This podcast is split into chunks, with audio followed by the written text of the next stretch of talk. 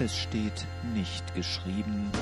Und er nahm den Kelch und dankte, wies auf ihre Kelche und sprach, Trinket ihr aus denen. Nein, natürlich steht das da so nicht, sondern er nahm den Kelch und dankte, gab ihnen den und sprach, Trinket alle daraus. Matthäus 26, Vers 27.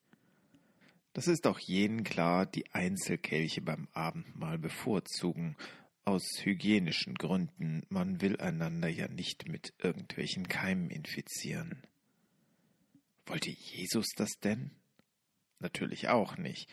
Trotzdem sagte er, trinkt alle daraus.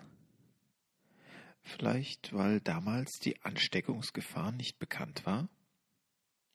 Bestimmt nicht, denn erstens zeigen schon die Regeln zum Umgang mit Seuchen in den mosaischen Gesetzen ein verblüffend fortgeschrittenes Verständnis von Infektiologie, zweitens folgte Jesus den Aufträgen seines himmlischen Vaters, der unendlich viel mehr von Gesundheit versteht als wir modernen Menschen, zumal auch wissenschaftliche Studien unserer Zeit erkennen lassen, dass der Gemeinschaftskelch in der Liste der Infektionsrisiken eher zu vernachlässigen ist, etwa im Vergleich zum Geplaudere beim Kirchencafé.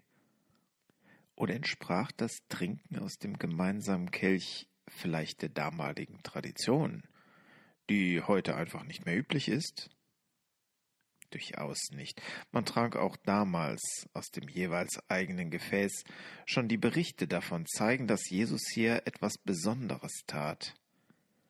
Er brach offenbar ganz bewusst mit dem Üblichen, weil er etwas ausdrücken wollte, eine innige Verbundenheit stiften wollte, die auch Ängste oder Ekel überwindet. Sicherlich fällt kein Mensch aus der Gnade heraus, wenn er auf seinen eigenen Kelch besteht. Doch vielleicht bringen wir uns damit aus falscher Sorge um einen wunderbaren Aspekt des Geschenks der Gemeinschaft, das er gestiftet hat.